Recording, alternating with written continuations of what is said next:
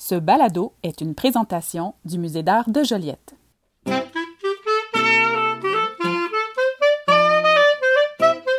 Bienvenue dans Spécialiste en la matière. Le balado qui parle d'art, mais qui en parle peut-être autrement. Autrement, car les intervenantes et intervenants que vous allez entendre ne sont pas des spécialistes du domaine des arts visuels. Pourtant, elles et ils en parlent avec brio.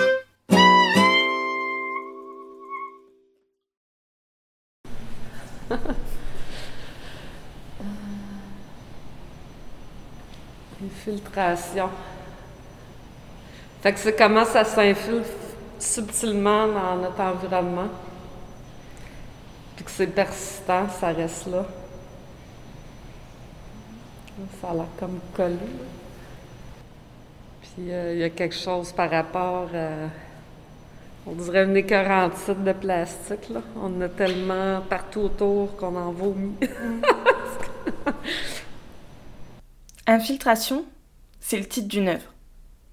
Mais c'est aussi le titre de l'exposition que nous allons parcourir pour ce tout premier balado. Une exposition du Musée d'art de Joliette ou le pour les intimes, signée par l'artiste Philippe Allard et commissariée par Anne-Marie Saint-Jean-Aubre. En écho avec la crise du recyclage et de la gestion des matières résiduelles qui touche le Québec depuis quelques années, le musée d'art de Joliette a invité Philippe Allard à développer un nouveau corpus d'œuvres à partir de matières résiduelles de plastique qui infiltrent tous les espaces du Mage, tant ses salles d'exposition, ses aires publiques que son architecture. Il s'agit de suivre la trace des œuvres, souvent laissées dans des endroits insolites, et de découvrir au fil de la visite le parasitage de l'institution imaginée par l'artiste. J'ai donc suivi les traces en compagnie de Vicky Violette, la spécialiste en la matière. Vicky Violette travaille pour le Conseil régional de l'environnement de la Naudière, plus communément appelé le CREL. Le CREL est un organisme de concertation et de consultation en matière d'environnement. Leurs domaines d'intervention sont entre autres la lutte et l'adaptation au changement climatique, l'éducation relative à l'environnement, l'aménagement et la protection des milieux naturels, la gestion des matières résiduelles, la promotion du développement durable, et j'en passe. J'ai demandé à Vicky de m'en apprendre plus sur la mission de l'organisme. On prend position quand il y a des enjeux qui touchent notre région, mais ce qui nous caractérise, c'est peut-être l'approche. Euh, on est un organisme de concertation, de consultation. On n'est pas un organisme de pression. Fait que notre discours, euh, premièrement, la, rigueur de ce qu'on amène, euh, c'est vérifié. Il faut que ça soit béton, puis il faut que les, nos arguments sont logiques.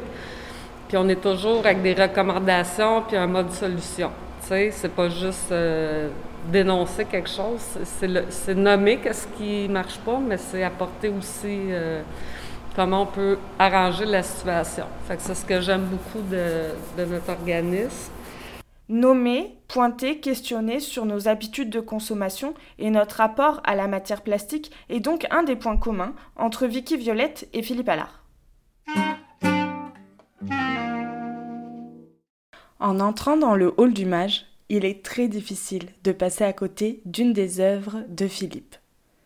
L'œuvre représente un immense lustre accroché au plafond.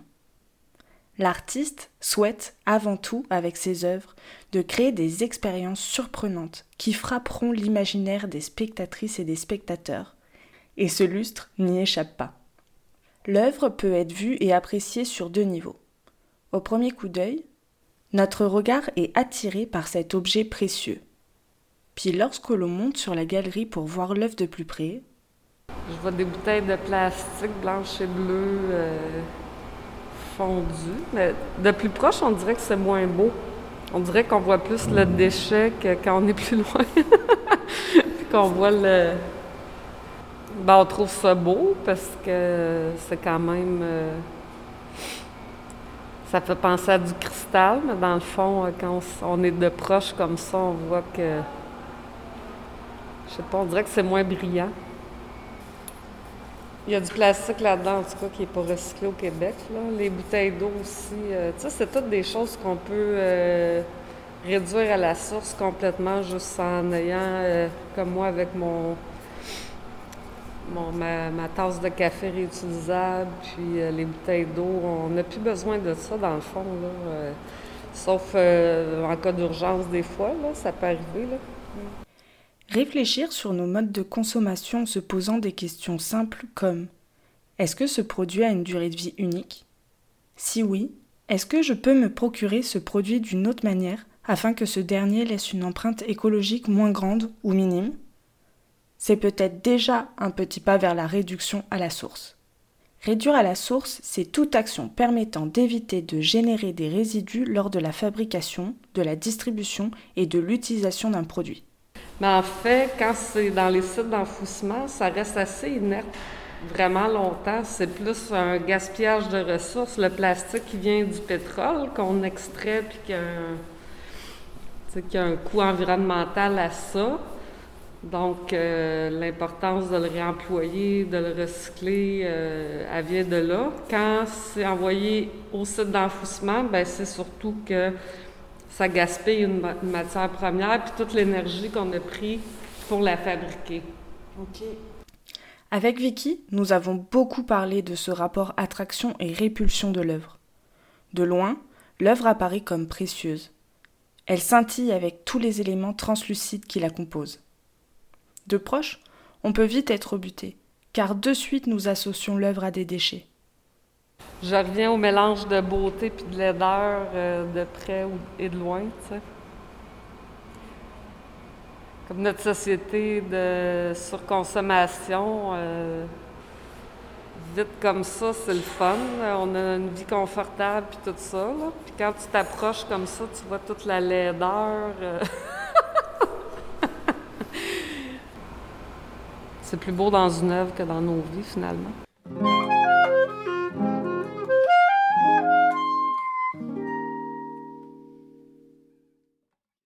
Une autre chose qui, pour moi, ne passe pas inaperçue dans les œuvres de Philippe qui sont exposées hommage, c'est la forme circulaire. J'ai expliqué à Vicky que cette forme me faisait penser au cycle et qu'elle prenait sens dans l'exposition de Philippe. Ce cycle, je le voyais comme un serpent qui se mordait la queue. Si on pense toujours économie circulaire, là, ton produit, il revient dans le cycle, il refait d'autres choses, et là, ce cercle-là est comme la solution dans le fond. En plus de moins consommer, évidemment, là. Mais de réfléchir, l'éco-conception, quand on conçoit un emballage ou un contenant, tout de suite penser à qu'est-ce qui va devenir en fin de vie. Il faut qu'il devienne autre chose que quelque chose qu'on envoie dans le dépotoir ou qui finit dans nos océans. Alors que ma vision était plutôt pessimiste, j'étais heureuse de constater que Vicky était quant à elle plutôt optimiste. Ben, ce qui est frustrant dans l'environnement, c'est que les solutions sont là et qui sont pas appliquées. C'est pas qu'il y en a pas. Puis, si, ben, c'est peut-être une forme d'autodéfense euh, face à l'éco-anxiété. Euh, face au constat. Quand on, voit que ça va mal avec l'environnement, ben notre, système psychologique va faire différentes choses. Il, va peut-être vouloir euh, fuir, l'ignorer. Ah, on s'en fout, on continue, on fait comme si ça n'existait pas pour garder notre confort intérieur, puis euh, pas s'en faire avec ça, profiter de la vie. Euh, ou on peut être déprimé, puis dire Ah, puis là, dans ce temps-là, ben, tu restes apathique, tu fais rien, puis ça le, le cercle vicieux, il est dans le négatif, là, le, rond. puis l'autre chose qu'on peut faire, puis d'après moi, c'est la solution, c'est de tomber dans l'action puis agir. je pense que c'est la seule façon de vraiment affronter, de réduire l'anxiété.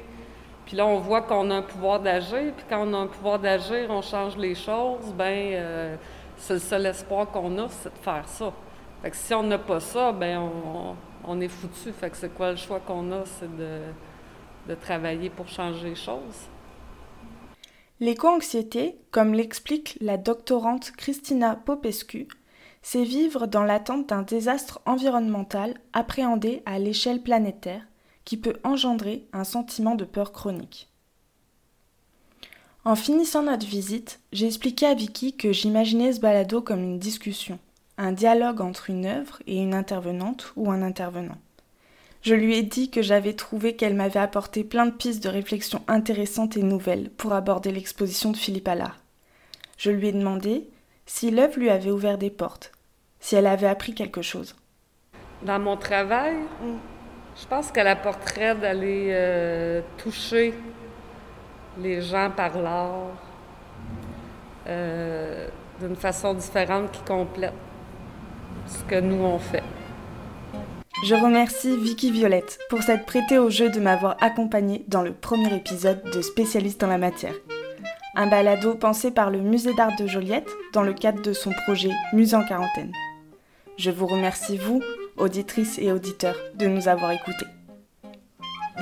À la musique, Charles Magny et Florian Rossignol. Quant à la voix, je suis Camille Blachot.